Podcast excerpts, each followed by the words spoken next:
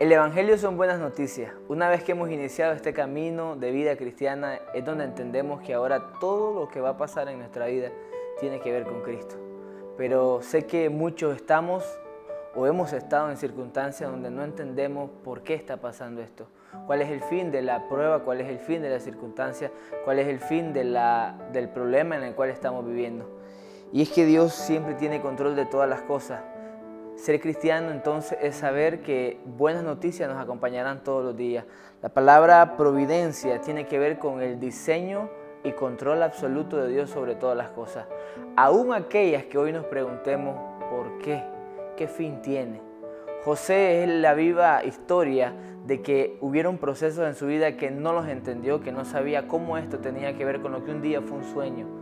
O sea, eran proceso tras proceso que lo que marcaban era una tendencia para ver nunca el sueño de Dios cumplido, aparentemente. Pero José entendió que todo lo que estaba pasando tenía propósito y tenía sentido. Génesis 50:20 dice, ustedes pensaron hacerme mal, pero Dios lo cambió en bien para que sucediera como vemos hoy, y se preservará la vida de mucha gente. Lo que José está diciendo, todo lo que había sido, todo lo que había pasado, todo lo que había sucedido en mi vida, Dios lo transformó para bien. Y es entender providencia que Dios tiene la capacidad y habilidad, aún aquellas cosas que son responsabilidades de malas decisiones, aún aquellos procesos que no entendemos, Dios los puede transformar para bien. Hoy quisiera que pudieras tomar un tiempo y entender y que juntos comprendamos que el Evangelio son buenas noticias.